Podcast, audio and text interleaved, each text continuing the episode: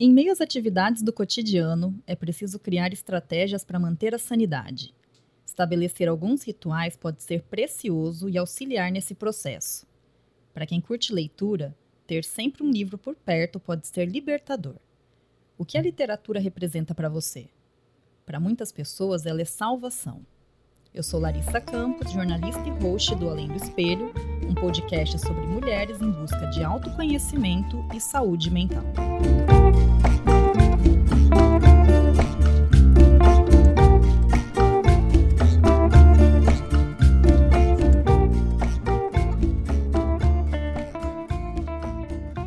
Eu sempre imaginei que o paraíso seria uma espécie de biblioteca. Essa frase é do escritor argentino Jorge Luiz Borges e eu concordo muito com ele. Quantas vezes um livro já me salvou de mim mesma? Nem sei dizer, mas sei que foram muitas as vezes em que um personagem de livro me deu a mão e me conduziu rumo a alguma reflexão muito necessária. Em tempos em que os livros de autoajuda se multiplicam nas prateleiras e as pessoas parecem ter resposta para tudo, o Além do Espelho quer saber como a literatura pode auxiliar na saúde mental e facilitar os nossos processos interiores. Para conversar sobre esse tema comigo, eu tenho hoje três convidadas. Além de serem apaixonadas por literatura, elas são as responsáveis por conduzir em Cuiabá um projeto que é realizado em muitas cidades brasileiras.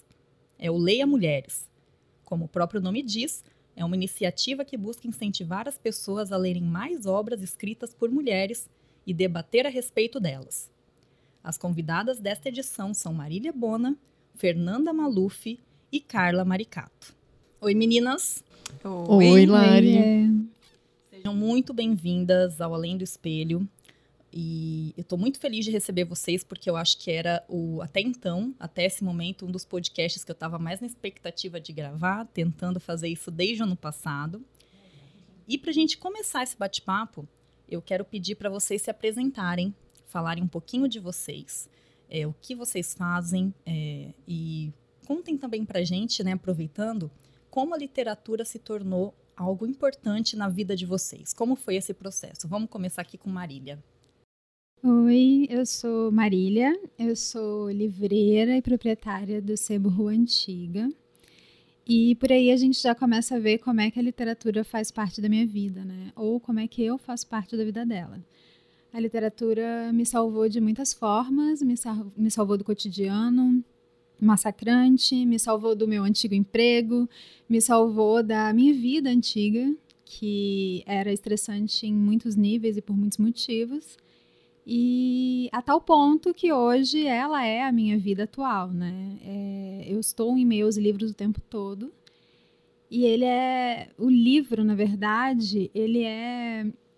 Hum, a salvação mesmo em muitos aspectos. Ele é o texto, ele é a textura, ele é o tecido, ele é a rede que embala, que é, cobre, que salva, enfim. Essa é a minha vida em meus livros. Muito bem. Fer, conta pra gente, Fernanda Maluf. Conta pra gente como. É, fala um pouco de você, né? E conta como que a literatura ela se tornou algo importante na sua vida. Bom, eu sou a Fernanda, junto com a Marília e com a Carla, a gente faz parte do Leia Mulheres, né? É, eu sou psicóloga. Esse ano faço 10 anos de formada. Isso foi um susto danado quando eu me toquei disso. Eu trabalho com desenvolvimento de pessoas, né? não trabalho na clínica, né? Muita gente pergunta, mas você não é psicóloga? Eu falo, sou. Mas eu trabalho em empresa, né? Ninguém acha que isso é psicólogo, mas é. é... E estou montando agora uma biblioteca dentro da empresa, porque acho que a literatura, os livros, né, em si, eles têm que ser muito acessíveis, né? Eu acho que não há um movimento a favor da literatura porque não tem o acesso ao livro, né? Muita gente não tem esse acesso fácil ao livro. A gente está montando agora lá uma biblioteca super bonitinha. É, a literatura me salvou de mim mesma muitas vezes, né? Eu comecei a ler com muito afinco quando eu era adolescente, pré-adolescente, né, com 13 anos. Antes disso, eu não lembro de nada em relação a livro, não lembro de ninguém lendo para mim nem nada, não tenho nenhuma memória disso. Eu lembro de eu ganhar um livro legal e a partir daí, eu começar a querer ler, ler Mundo de Sofia na escola. Então, e esse, esses contatos com literatura que foram legais e especiais para mim. E hoje ela é tipo um, um lago que eu mergulho assim no meio do, do, do deserto, assim, sabe? Tipo, tá, tá passando por, por dias normais, você tá lá na sua aridez e de repente vem um oásis que você fala, yes, vou mergulhar aqui nessa água geladinha por algum tempo e vou voltar pro deserto, porque tem mais areia do que água, né?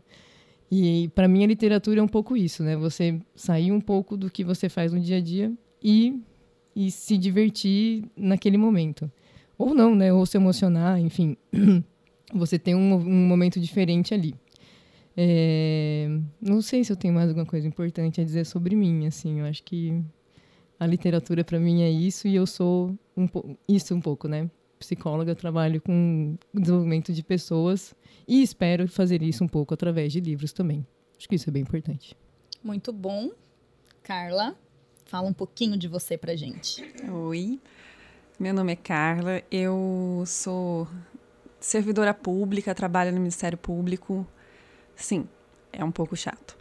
Mas é, nesse sentido, a literatura é para mim um grande refúgio. Eu, eu acho que isso faz parte um pouco da minha da minha característica, da minha personalidade, provavelmente de canceriana que se esconde do mundo.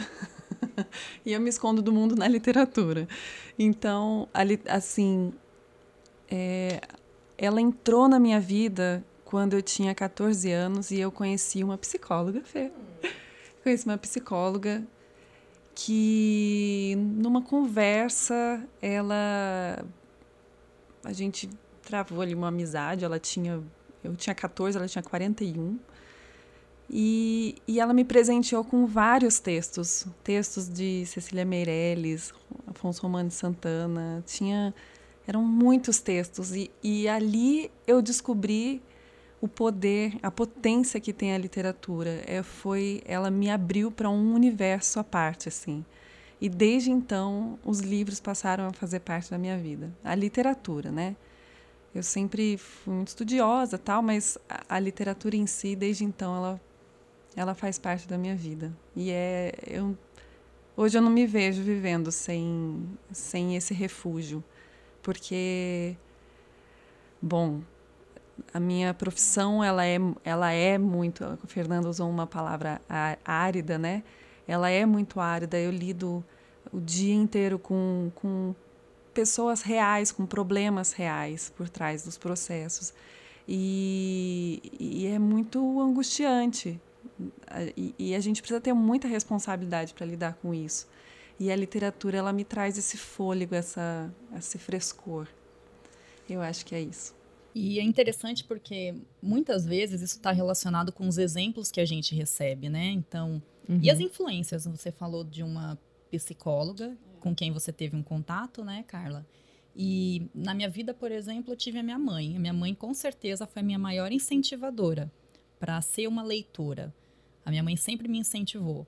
E tem algumas situações também que, do ponto de vista da minha vida, foram muito importantes. Eu lembro que quando eu estava no primeiro ano do ensino médio, uma professora, ela me deu um livro de presente de aniversário. E esse livro era Metamorfose do Kafka. Meu ah. Jesus. Ela me deu esse livro. Eu tinha, anos? Eu tinha 14 anos. Gente, eu com 21 não terminei. Então. Para você ter uma ideia, eu ganhei esse livro dessa professora e eu tenho esse livro até hoje. Foi o primeiro livro do Kafka que eu li e depois eu fui atrás mesmo de outros livros dele porque eu achei aquilo fantástico. É, e... Essa psicóloga ela foi tão importante assim porque ela me, ela me introduziu à literatura clássica. Então, assim, com 14 anos eu li a Madame Bovary, eu li Crime e Castigo, eu li O Processo do Kafka. Então as pessoas falam assim, tá, que né? Eu sempre fui meio um patinho feio. E, e as, meus amigos falaram assim, cara, sério que você está lendo esse livro grossão? Então, é, é, é, a influência das, das pessoas é muito importante, assim, pelo menos foi importante para mim. Nossa, eu posso falar como eu resolvi ser psicóloga? Foi na escola, a gente tava, eu estudei aqui no Notre Dame, em Cuiabá mesmo, e tinha uma feira de profissão, palestra sobre profissões. Eu lembro que era uma semana que cada dia ia a mãe ou o pai de alguém para falar, né, do que fazia. Aí foi a galera tradicional, né? Foi médico, foi advogado, engenheiro e foi uma psicóloga. E aí eu lembro que ela falou uma frase que isso me marcou eternamente, porque até então eu queria ser várias coisas, mas eu tinha parado naquele ano em medicina, né? Eu queria ser médica. E ela falou assim: é, nós psicólogos somos como médicos, só que a gente receita livros, a gente receita um momento, a gente receita um filme, a gente receita outras coisas para as pessoas, né? A gente não, não coloca um, um composto químico, né? A gente receita aquilo que a gente acha que vai fazer bem para a pessoa, que não vai invadir o corpo, vai invadir a mente. Nossa, aquilo ficou marcado eternamente. Falei, eu não vou querer receitar Novalgina para ninguém, eu vou querer receitar um livro legal, né? Um poema. E, exatamente. É, você imagina você ser uma prescritora de poemas? Isso é incrível, Que maravilhoso. lindo. É maravilhoso. Inclusive, tem alguém fazendo isso já, né, Larissa? Quem, Tem uma Larissa? Farmácia, uma farmácia de poesia. Marília que me mandou isso esses dias. É uma profissão? Não, é uma pessoa que criou em Hum. uma farmácia e ela Acho que prescreve. Eu acho que é. Ela prescreve poema. Que maravilhoso. Não acredito. Aham. Olha lindo, só. Tá vendo? É lindo isso, gente. Eu quando vi, achei maravilhoso quando Marília me mandou. E faz todo sentido, porque a matéria fala que ela tenta conversar um pouco com a pessoa, para entender também um pouco. E. Pra pensar em que poema indicar, né? Claro. Exatamente. Que buraco preencher ali. E todas vocês falaram um pouco, né, do que fazem, da rotina de vocês e tudo mais. E uma coisa que eu quero saber, porque eu ouço muita gente que chega pra mim e fala: "Ah, eu não leio porque eu não tenho tempo pra ler". Isso não é brincadeira, gente. Muitas pessoas me falam isso. Então eu quero saber na rotina de vocês, como que vocês organizam o tempo para leitura?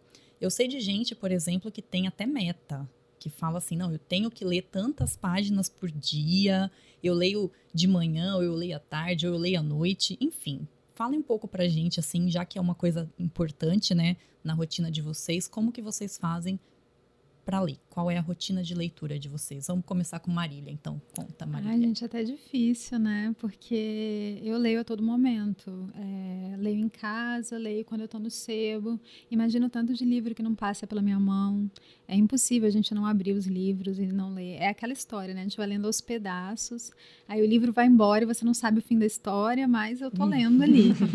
É, agora, sim, eu tenho, eu sou um pouco rigorosa, né? Com algumas leituras, que não são essas leituras de trabalho, entre aspas, essas leituras que passam por mim, mas são leituras que estão comigo em alguns momentos.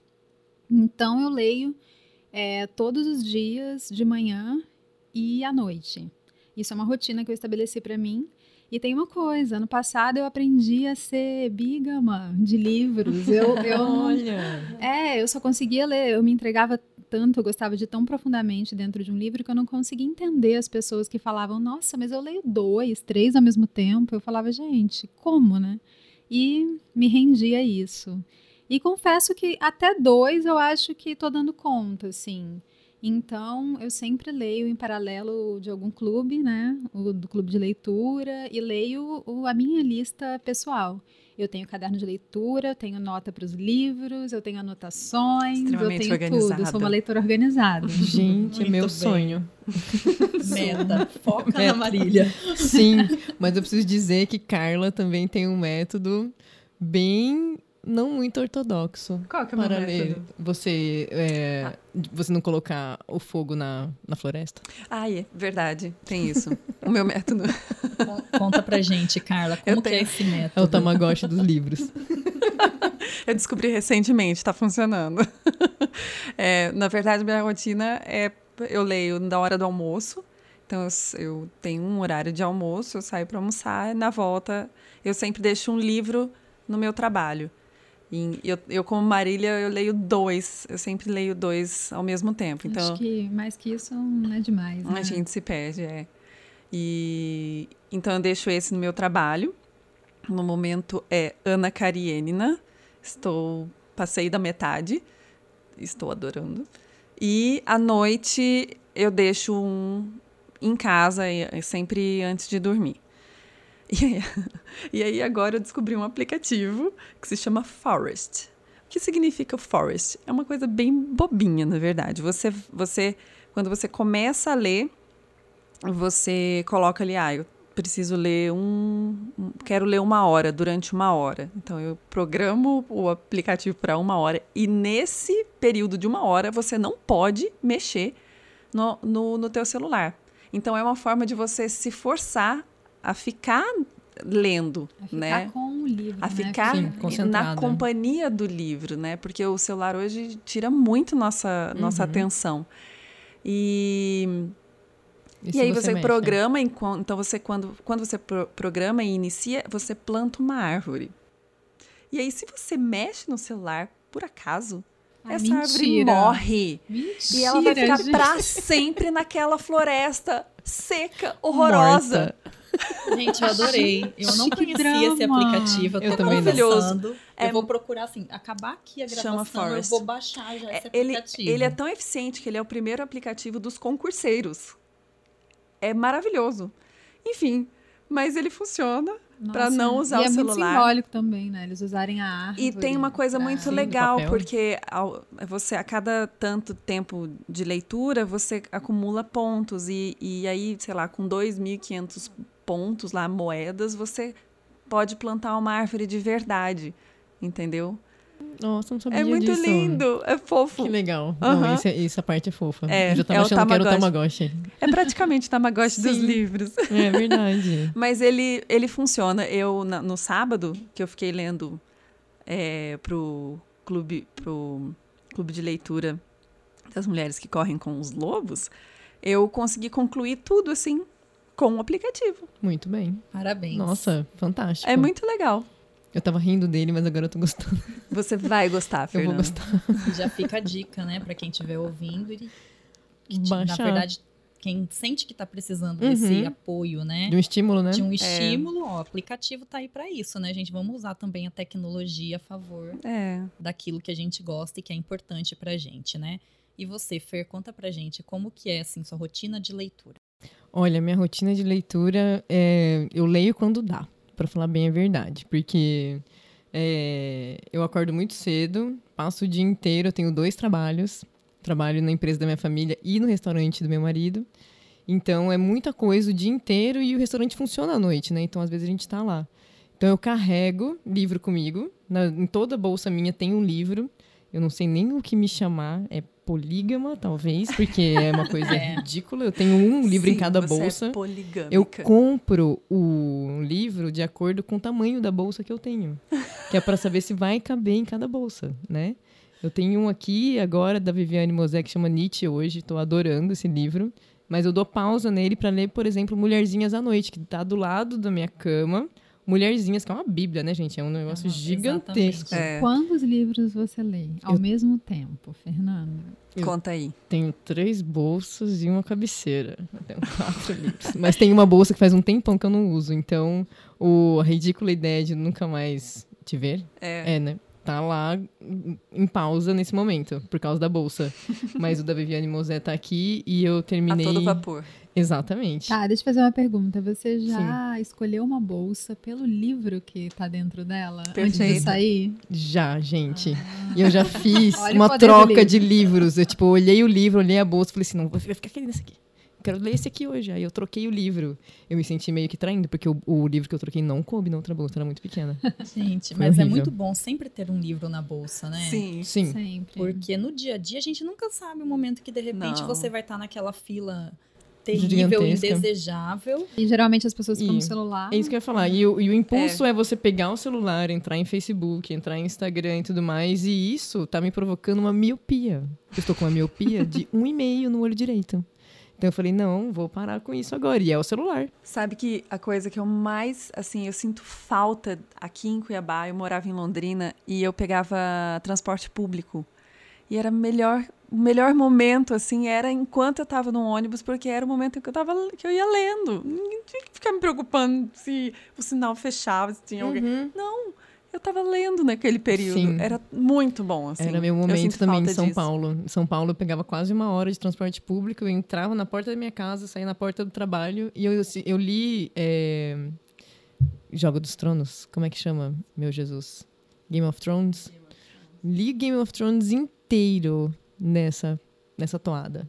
Um ano. Obrigada. É muito, muito interessante, porque eu vou contar uma história para vocês que, que já aconteceu comigo. Uma vez eu estava em São Paulo, inclusive, e eu entrei no metrô e vi um rapaz sentado lendo um livro de um cara que eu adoro, que é o Herman Hesse. E a hora que eu vi, que gente, que eu me apaixonei Melissa? pelo cara, Oh, imediatamente. meu Deus. Cara, Pelo cara, porque eu falei, gente, esse cara Quem aqui é no metrô, lendo Lendo Herman Hermann Hesse, Hesse. sabe? Ele deve Ai, ser quem Nossa. nunca, gente? Eu já te imaginei, Larissa, indo lá perguntar pra ele, tipo, será que você me empresta esse livro? Ela tirou o dela da bolsa, Herman Hesse. Já pensou na frente É. dele, assim, ó. É, já vai perto, fala, ó, Oi. que o meu. É, deu Gente, match. Deu né? match, deu match. a gente tem o mesmo livro, Match olha. literário. Nossa, Marília, ia ser Chique, né? fantástico fazer um desse. gente. Será que tem um aplicativo? ideia. Vamos pesquisar um aplicativo para tem. quem gosta de livros encontrar um. Né? encontrar Tem Pelo um gosto parecido. Mas você É, sabe que gente, chega de foto de peito. pensando no contra... no fim desse relacionamento, eu já falei pro Felipe, pro meu marido, eu falei pra ele, falei, olha, na hora, se você quiser se separar de mim, você vai perder boa parte dos teus livros. Sinto muito. Como Isso assim é dele? Objetos é pessoais não se questão. compartilham. Não são, não entram na partilha. Então, Ah, você é coisa de advogado. eu já coloquei lá. nome em todos. entendeu? Mentira. Claro. Isso é coisa de possessivo agora. Eu já escrevi sobre isso, sobre um casal que se separa e, e que tem que separar a estante de livros. Ai, a gente. biblioteca. Eu já li essa historinha sua. É, isso já aconteceu comigo.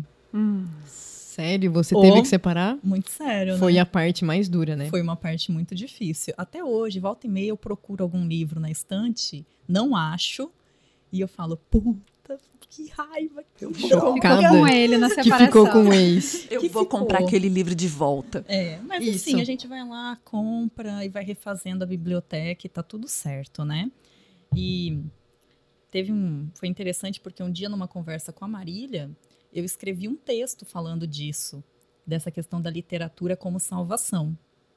Porque em alguns momentos da minha vida, em alguns não, em vários, é, alguns autores tiveram uma participação muito importante acabaram sendo como é, mestres para mim ali naquele momento.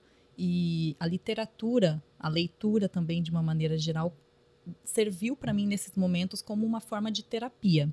E aí é lógico, a gente tem que ressaltar que é muito importante fazer terapia, gente. Façam terapia. A gente não está dizendo aqui que você tem que ficar na sua casa lendo milhares de livros e não ir na terapia. Não é, É, nada porque imagina, disso. a pessoa pega uma florbela espanca pra ler nesses momentos, faz o quê? Corta Piora, os né? pulsos, né? Exatamente. Leva o livro pra terapia. Exato. Fala, discute lá. Oi. E aí tem alguns autores que no meu processo foram muito importantes, que eu cito nesse texto que eu escrevi e, por exemplo, o Ernest Hemingway, que foi muito importante, e o próprio Herman Hesse. São dois autores que marcaram determinados momentos da minha vida, que não eram momentos fáceis, mas que ficaram mais fáceis por conta dos livros desses caras. Uhum. E aí eu quero que vocês contem pra gente, até pra servir aí de dica, né, para quem tá ouvindo.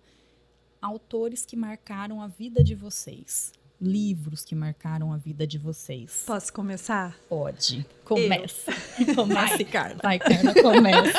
Não, é uma história engraçada. É engraçado. Eu queria fazer uma surpresa pro meu marido, o Felipe. E aí eu comprei uma viagem escondida dele pra gente ir pra Cartagena, na Colômbia.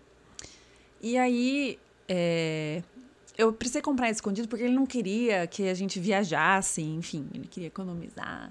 Falei, não, a gente vai viajar. E aí hum, eu eu falei pra ele, é, por que você não pega o Amor nos Tempos do Cólera para ler? É tão bonito esse livro.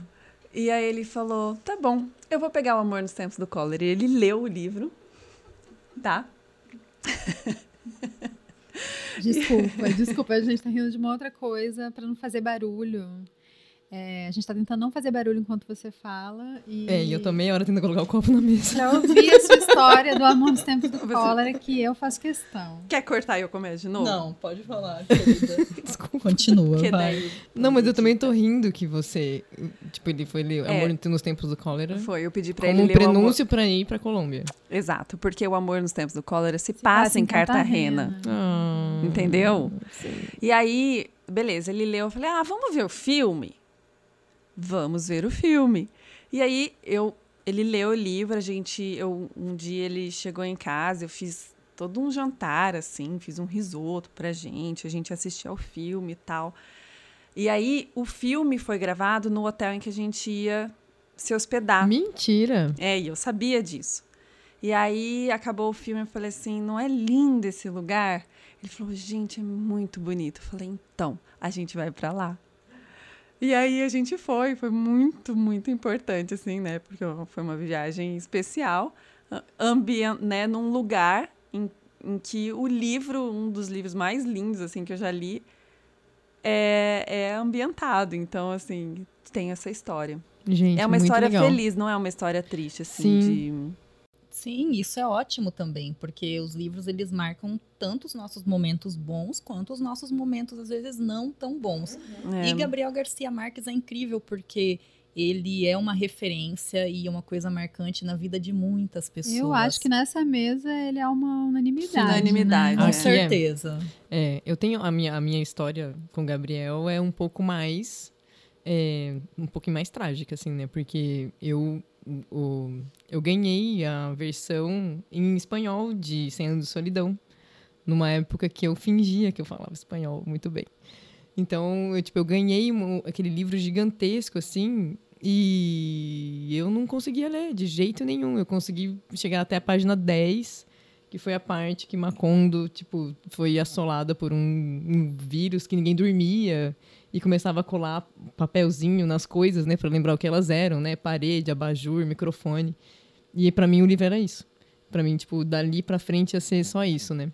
Aí quando eu morei fora e aprendi a falar espanhol, porque eu morei na Espanha, aí eu li o livro e foi, tipo, incrível, né? Foi como se eu tivesse, sei lá, nadado no, no oceano super profundo e de repente eu resolvi mergulhar. Foi uma coisa incrível, foi maravilhoso, foi muito legal mesmo.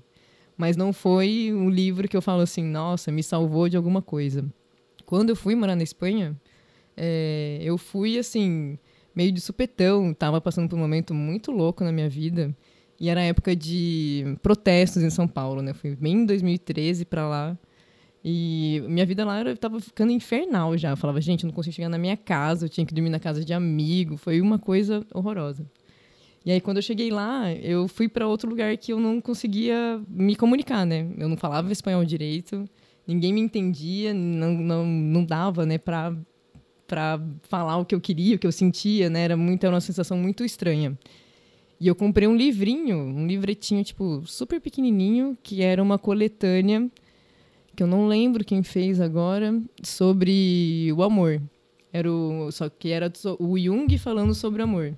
Então era um livrinho, tipo, pequenininho, era a coisa mais linda. E eu lembro que eu comprei, tipo, sei lá, na primeira semana que eu tava lá, já passando perrengue, né, com, com tudo. E eu comprei esse livrinho e ele ficou comigo, gente. E eu esqueci esse livro lá. Nossa, foi um horror. Foi horrível. Mas eu pensei, tipo, foi simbólico também esquecer esse livro lá. Porque, tipo, ele me ajudou Naquele enquanto momento, eu estava lá. né? Exato. Aí, de repente, eu esqueci ele e o carregador do meu celular. E você não encontrou o livro de novo em nenhuma outra ocasião. Não encontrei, porque quem fez essa coletânea foi uma pessoa de lá, uma pessoa espanhola, e não tem uma edição fora de lá, só tem lá. E aí eu até pensei, falei assim, nossa, vou voltar pra lá e vou comprar esse livrinho de novo, né? Mas eu nunca acho, tipo, eu não lembro de procurar. Mas enfim, eu achei, tipo, na hora que eu me dei conta que eu, escrevi, que eu esqueci esse livro, eu falei, cara, olha só, o livrinho era para aquele momento, para aquela situação. É, Nunca mais. E eu acho que você poderia escrever sobre isso, Fer. Nossa, Pra nunca mim tinha me ficou uma passado. coisa meio um livro mágico que você encontrou em algum momento e ele se Nem perdeu. sabe se é real ou não. Então, ou pode se é um ser. livro inventado por ela. E é uma livraria, tipo, super antiga. É uma uma livraria antiquicíssima de Já Madrid. pesquisou se ela existe? Menina, você não sabe da pior, que É um ela não é portal. só uma livraria. Ela tinha, tipo, na frente, uma, uma lojinha, era tipo um, um antiquáriozinho que tinha luva, tinha Chapéu. chapéu, tinha, como é que chama? Aquela turbante com pena e tal. Eu comprei dois brincos. Cadê os brincos, gente? A única. Fernanda, Memória Isso que dá um tenho- ponto. Não, Isso eu dá tenho- um ponto. Eu tenho fotos com esse brinco. Olha. Pra- com esses brincos. Então, você entrou num portal mágico. eu entrei nesse portal e, e, sei lá, Nossa, joguei a chave amei essa fora, porque não Sim. tenho mais nada, absolutamente nada. Eu, inclusive, vou pra lá viajar Quero fotos. E eu tô pensando seriamente em passar lá de novo. pra ver Por se ela favor, ainda quero tá só lá. ver se vai existir. Vou tirar uma foto lá dentro, só pra vocês largarem de ficarem duvidando de mim. Ela Passe existe. nesse lugar, tire fotos, que agora eu tô curiosíssima pra saber onde é, como foi, o que tem lá, Será E- que E o nome, o nome. nome. o nome Você não lembra do nome também? Nada, zero, gente. Era meu caminho pra ir pra aula, só eu lembro disso. Fih, Eu lembro o nome da avenida, eu lembro o nome de tudo. Agora, esse lugar, não lembro de nada. E aproveita a viagem também pra escrever sobre isso, porque eu acho que dá uma história super legal, ó. Você Ah, nunca senti- É o viajou com melhor marido, estilo. Gabriel. Não Essa é? história, realismo, Realismo mágico, mágico. Super, acho. né? Mas eu não vou ser tão genial quanto ele, gente. Eu sou muito realismo, ponto. Pois é, vou aproveitar o gancho dela, que a gente tá falando de Gabriel e de realismo. Eu acho que 100 Anos de Solidão foi um livro que me salvou da ideia de literatura como como realidade, como uma cópia da realidade. Até então, eu só tinha lido livros realistas, assim, sabe? Então, quando eu li 100 Anos de Solidão, gente, sério, foi uma comoção na minha vida. Eu não sabia que se podia escrever dessa maneira e que se podia ver o mundo dessa maneira, sabe? E, e tem um antes e depois do, do 100 Anos de Solidão para mim. Eu elejo ele aqui como o livro que me salvou de alguma forma e de alguma coisa. É, depois dele, porque assim, você leu Metamorfose. Eu li 100 Anos de Solidão antes de ler a Metamorfose. Então, ele fez um pouco o papel que a Metamorfose deve ter feito para você. Porque depois, quando eu li a Metamorfose, eu fiz muitas relações nesse sentido, né? De ser uma história completamente descolada da realidade, que é muito uma coisa que eu busco também na literatura, sabe? De realidade eu já tô cheia. Então, assim, é, poder ler Gabriel Garcia Marques, para mim, foi realmente uma salvação. Esse ano de Solidão foi o primeiro livro que eu li dele. Eu ganhei com 15 anos de idade de aniversário do meu pai, porque ele é o escritor preferido do meu pai também, além de ser o meu. Virou o meu depois, né? E depois dele, muitos outros livros em várias outras situações também me salvaram de coisas diversas, de sentimento, de frustrações, mas ele foi marcante nesse sentido, de ter me mostrado o potencial da literatura, e isso mudou minha vida, né? Então eu considero ele o livro que mais me salvou de alguma coisa, assim. É, e é interessante que a gente vê aí mais uma referência, assim, alguém que, no caso do seu pai, que teve essa importância e teve esse papel, né, de minha te mãe, apresentar. minha avó, todos Exatamente. eles.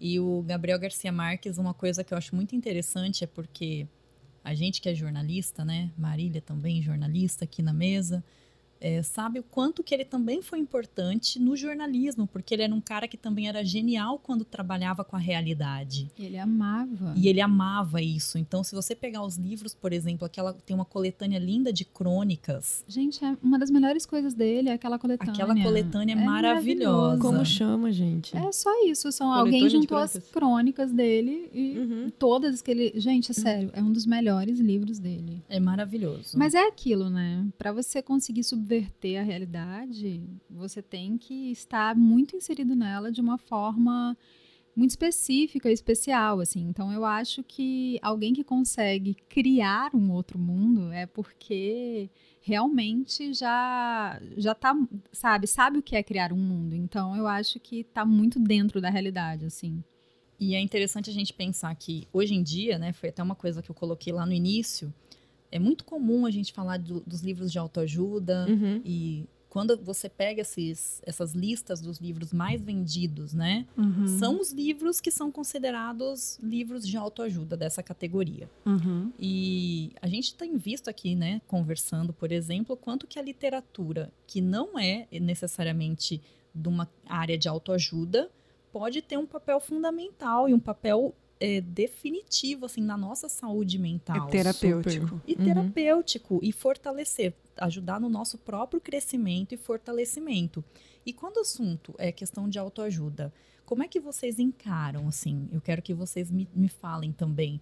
É, ah, não leio, ou tenho ressalvas. Como é que vocês encaram essa questão da, dessa, desse ramo, né? Desse nicho Da autoajuda, né? Da autoajuda. Vai, Fer, Sim. você que é psicóloga também, fala disso pra gente. Cara, eu não condeno a autoajuda em si, o livro de autoajuda, porque eu entendo, assim, que quem é, curte, né, quem gosta, quem se vê ali, é, tem ainda uma dificuldade de abstração, sabe? Precisa de um, um guia, de, é, de, de um rumo, né? Um pouquinho que é o que o livro de autoajuda traz, né? É, ele tem pega uma receita. mão, né? Exato. Uhum. Ele traz uma receitinha de bolo que deu certo para alguém e que essa pessoa quis dividir com outras pessoas o, o que, que era aquilo, né?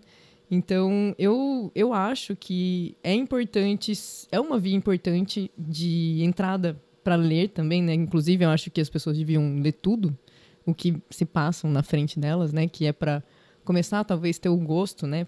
Por isso, pela literatura. É, tem pessoas muito próximas a mim que amam autoajuda e que faz super sentido para elas, né? Então, eu acho que é um caminho, é, um, é uma porta de entrada, sim, para leitura. E é justamente isso. Tipo, Para outras quando- drogas mais pesadas. muito mais pesadas. Porque, assim, a gente aqui consegue ler, talvez, um 100 anos de solidão e ver uma, o mundo por essa perspectiva, né? E tem gente que acha o livro chatíssimo, né? Muita gente. Eu, eu não Comprido. consigo compreender, né? Também não. Mas eu Sim. sempre acho também tem outra questão, essa coisa de achar um livro chato, né? Uhum.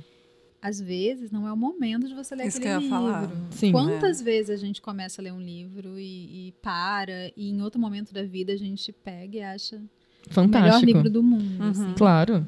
Então, eu, eu- eu acho também que é uma questão de maturidade, de momento e disso. Tipo, tem gente que não consegue entender a história, tipo, o que aquela história quis dizer, né? O que, que ela veio contar. Ela tem gente que acha que o livro é apenas, ele acaba em si, né? Ele conta a história dele mesmo e ele acaba ali. E, e tudo bem. E cada um tem a sua, a sua visão, né? É, eu já já fui presenteada com livros de autoajuda. É, uma amiga minha da República Tcheca me deu um alquimista que ela leu e transformou a vida dela e eu não sabia o que fazer, porque ela me deu com muito amor.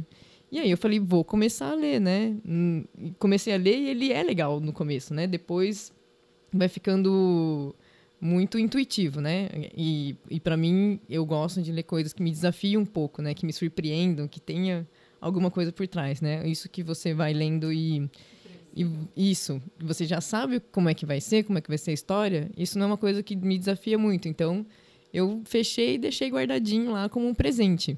Mas não condeno, deixo todo mundo ler tudo o que quiser. Tem, acho- gente que precisa. Eu acho que cada, é, cada, cada livro é um. Existem livros certos para cada leitor, né? Sim. Então, assim, é isso que você falou. Os- a gente.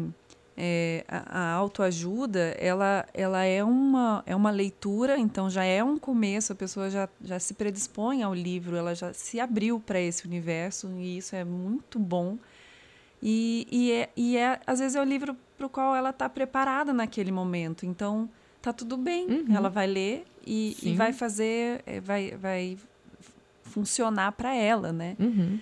É, então, eu, eu compartilho da opinião da Fer também. Eu não, eu, eu não tenho hábito de leitura de, de livros de autoajuda, porque para mim os livros de autoajuda são os livros de literatura. Mas Da sua ajuda. né? da, da minha, livros, os livros, né? é, os livros que me ajudam são os livros de literatura mesmo, literatura brasileira universal. Mas é, os livros classificados como autoajuda eu não tenho o hábito de, de ler. Mas como a Fer também não condeno, eu acho que é o que as pessoas querem e pronto. E interessante essa questão, né, da... Eu pensei muito na releitura, por exemplo. Tem obras que realmente a gente lê em determinado momento e você começa a ler aquilo parece que não está fluindo e de repente num outro momento da sua vida você pega e a leitura flui. Uhum. A mesma coisa já aconteceu comigo com a releitura. Tem livros que eu li quando eu tinha 12, 13 anos, e aí depois, adulta, eu fui reler. E tive uma experiência incrível e maravilhosa. E para mim aconteceu muito isso com os livros do Machado de Assis. Olha. São livros que eu li geralmente na escola, Uhum. quando eu era muito, muito jovem Obrigada a ler, né? obrigada a Uhum. ler na maioria das vezes e nem sempre foram experiências tão boas. Eu lembro que Memórias Póstumas de Brás Cubas mesmo, eu li pela primeira vez, eu devia ter uns 13 anos. E na, na boa, não acho que eu tinha maturidade suficiente para digerir aquela leitura naquele momento. Então, quando eu li depois de adulta, fez totalmente outro sentido na minha uhum. cabeça. Com vocês, assim, tem algum livro que vocês lembram, algum autor que vocês de repente leram muito jovens e que depois, quando releram, falaram: nossa, isso aqui. tiveram uma experiência bem mais completa de repente? Eu acho que todo mundo passa por isso, né? Eu acho que a releitura é isso. E talvez você vai ler uma terceira vez Machado e vai achar ainda melhor, ainda, sabe, mais potente.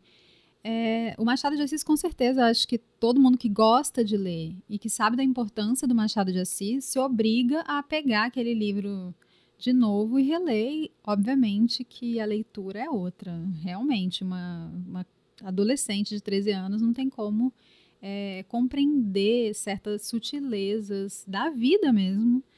E, e aí a leitura fica complicada. Agora, acontece o contrário também.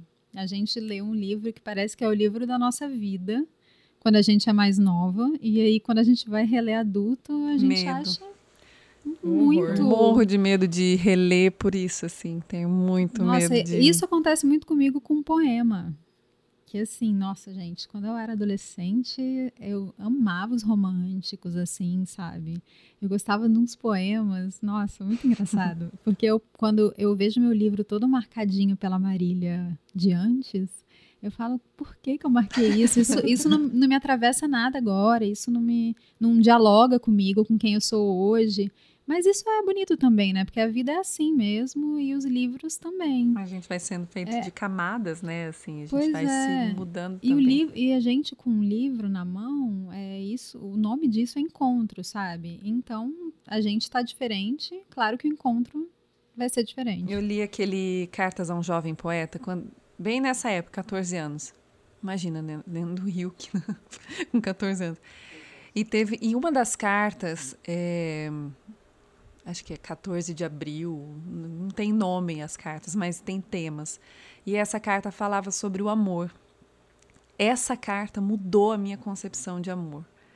Então, quando a gente é, quando a gente é muito jovem, ele fala disso na carta, né? A gente tem uma ideia de que a gente precisa se misturar ao outro, de que a gente precisa se amalgamar ao outro.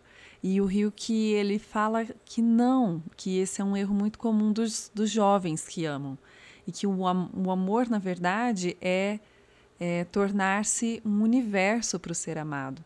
É você trabalhar em si próprio para que, que o outro te ame, né?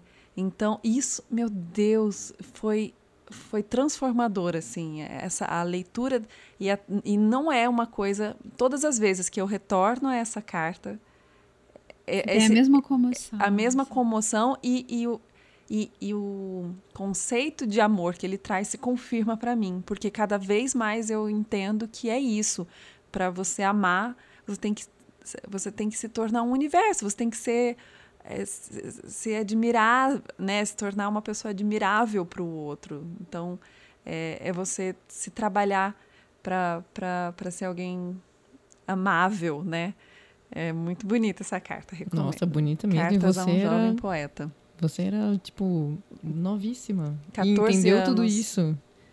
É. Incrível é. isso, porque, gente, eu não entendia nada com essa idade. Absolutamente nada. Só depois de muito grande que eu fui entender muita coisa. Eu tenho várias, eu tenho várias traduções desse livro, de tanto que eu gosto desse livro, assim. É um livro muito bonito. Nossa, que legal. um jovem poeta. É, para quem está ouvindo, eu vou colocar depois, né, na é só dar uma olhada nas referências que vão estar tá junto aí, que a gente coloca na descrição do podcast todas as referências, que é para quem tiver curiosidade, quiser conhecer mais, às vezes ouviu o nome, não entendeu direito, é que, que, que escritor é esse, né? Uhum. Então, vão, Vai estar tá escrito todos lá. os nomes vão estar na referência, estão aí, fiquem tranquilos, só conferir.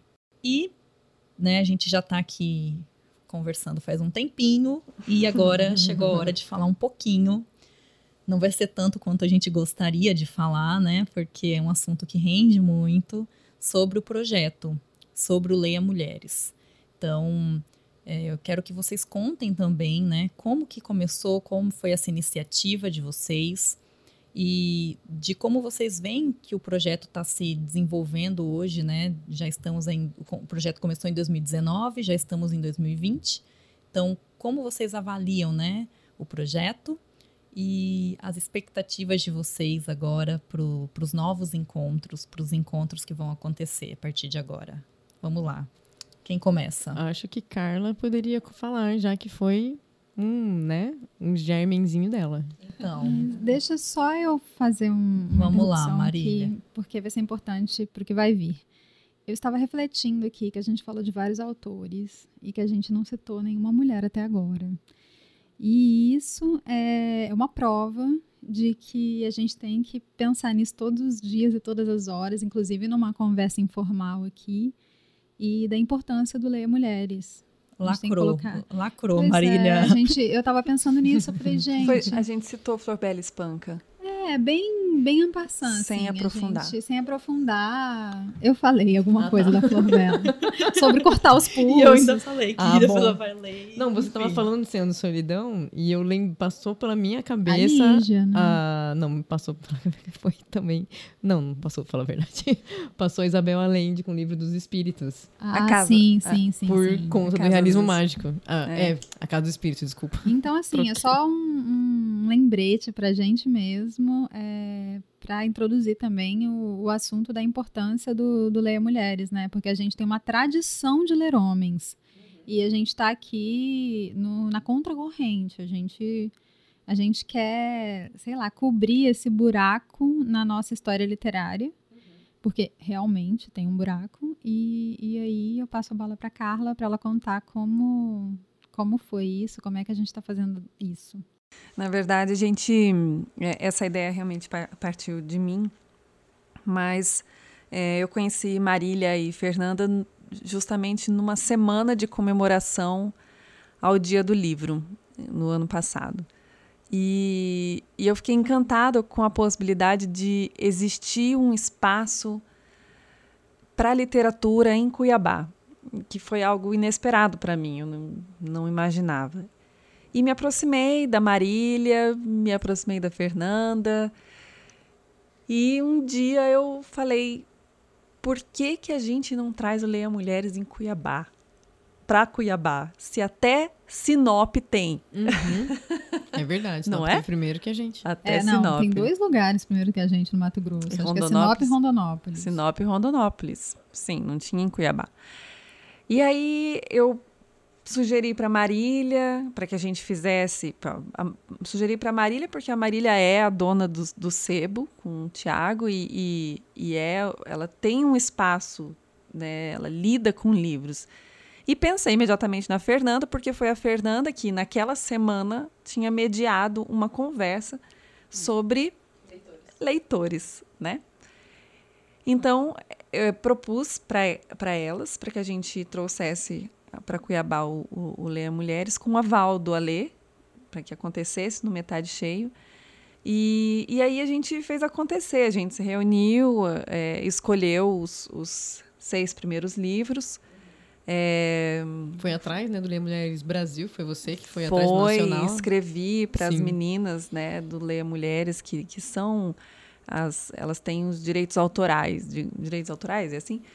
Elas têm é, a direito propriedade, do nome, enfim, né, eu acho, é. do, do nome, da que, marca. É, que foram as criadoras do projeto em, no, no Brasil. Nível no Brasil, nacional, em nível né? nacional. Uhum. É. Porque, na verdade, Leia Mulheres surgiu é, é, a partir de um manifesto de uma autora é, inglesa, né? Que, que, que se deu conta de, de que ela não lia mulheres, de que ela não lia autoras e, e ela se propôs, se desafiou a ler mais mulheres. Mas não só a si mesma, ela criou um movimento que ganhou repercussão no mundo, né, no, pelo menos em, em, em primeiro momento no mundo virtual, para que essas para que as pessoas lessem mais mulheres. E essa hashtag chegou ao Brasil e foi é, e saiu do mundo virtual para o mundo real. Então, essas meninas de São Paulo criaram um, um clube de leitura que se espalhou imediatamente para o país inteiro. E se espalhou porque, na, na minha opinião, é uma demanda que está tá reprimida, está contida. As pessoas, elas pediram isso e, né, elas pedem isso. E tanto pedem, aí eu vou passar a bola para as meninas, que as reuniões do Ler Mulheres são sempre cheias, sempre lotadas de, de pessoas é, muito legais querendo conversar, simplesmente. Sim. E também eu acho que nosso, o espaço que a gente criou aqui com Ler Mulheres, ele foi não só de, lei, de literatura, né? Foi um espaço político também. Porque o livro, ele é só o começo de discussão, de discussões que chegam na, na China, né? A gente, tipo, começa a falar do livro aqui, na segunda hora a gente já está falando sobre política pública de saúde, de educação e já está colocando muita coisa na mesa que eu acho que era uma necessidade das pessoas se encontrarem e falarem sobre isso, né? E, obviamente, de discutir sobre temas que, que estão no livro, né? E é, e é bom, eu não sei dizer assim, como é que a gente escolheu livros que têm tanta carga política também. Que talvez a mulher ela escreva um pouco mais com esse sentido, né? Com sentido político um pouco mais, que é falar sobre coisas que ainda não foram é, escrachadas, né? Abertas, tipo assim, a vida forma. delas, né? Exatamente. Nossa vida. Tipo, como as mulheres vivem no mundo. E eu acho que isso é uma coisa que uniu todo mundo que quis ir no clube, né? Tipo, falar sobre isso, a posição da mulher. E olha que tem livro, tudo bem. A gente tem alguns livros que a gente leu que fala exatamente sobre isso, né? As Boas Mulheres da China, Os Homens Explicam Tudo para Mim, que foram os livros do começo, né? que é isso, tipo, o lugar da mulher no mundo. Mas tem livros que não, né? O livro de janeiro de 2020 foi sobre os ossos dos mortos, da Sim. Olga Turkatsuk. Isso mesmo, Larissa. Só ela consegue falar esse sobrenome.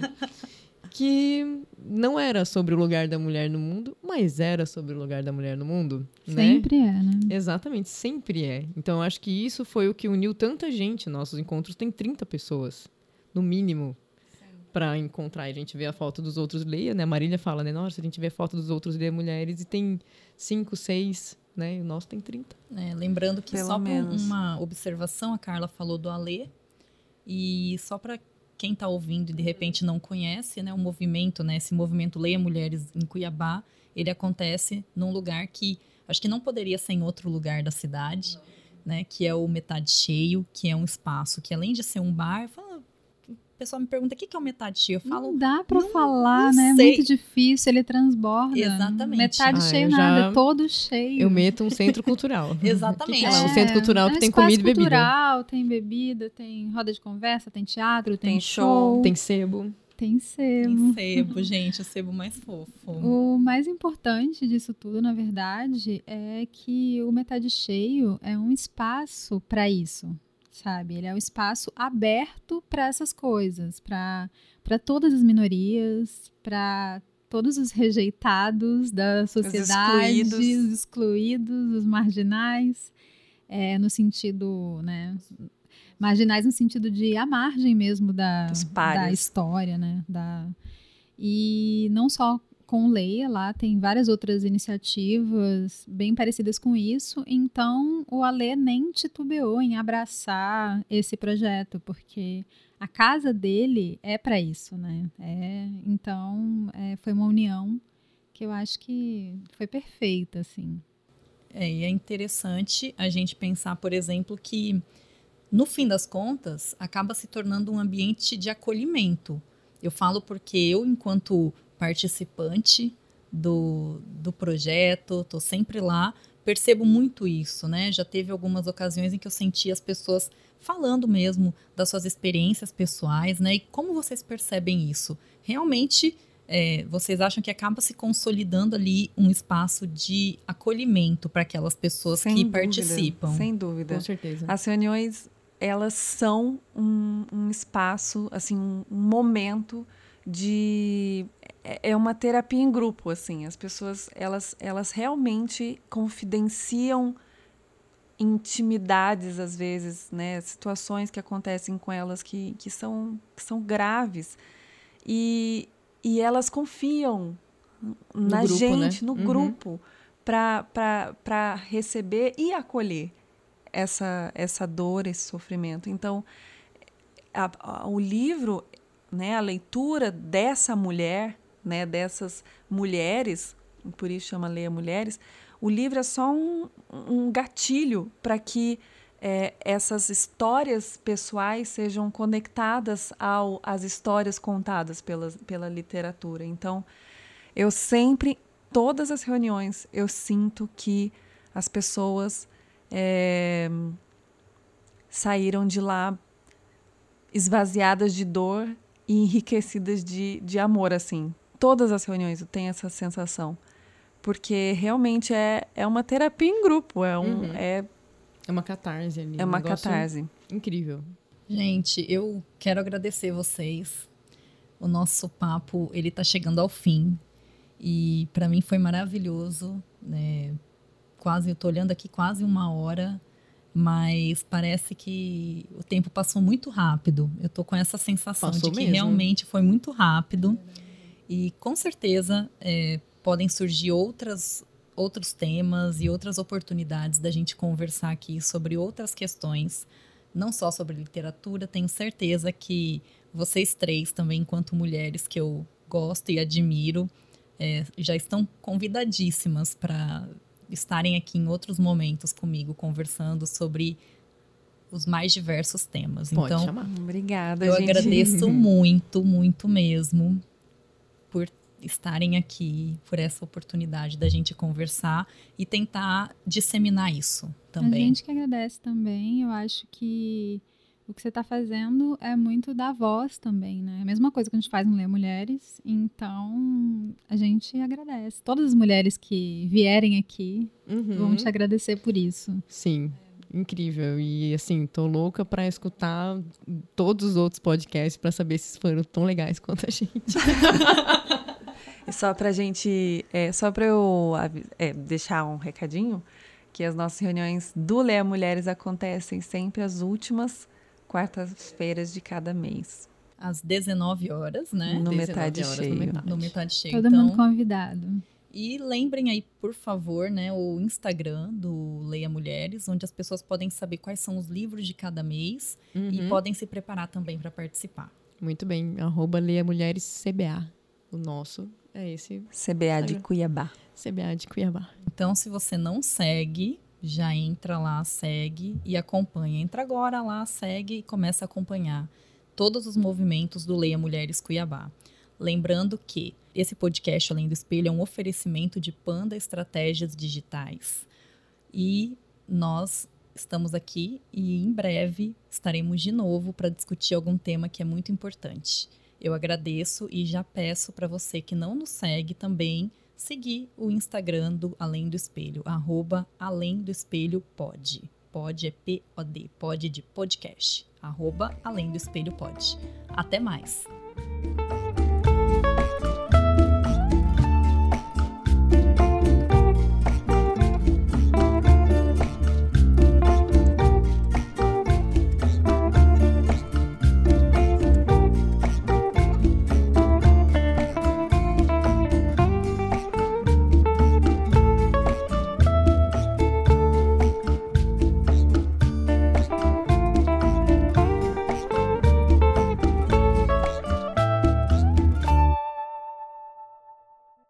Você ouviu um podcast produzido por Panda Estratégias Digitais.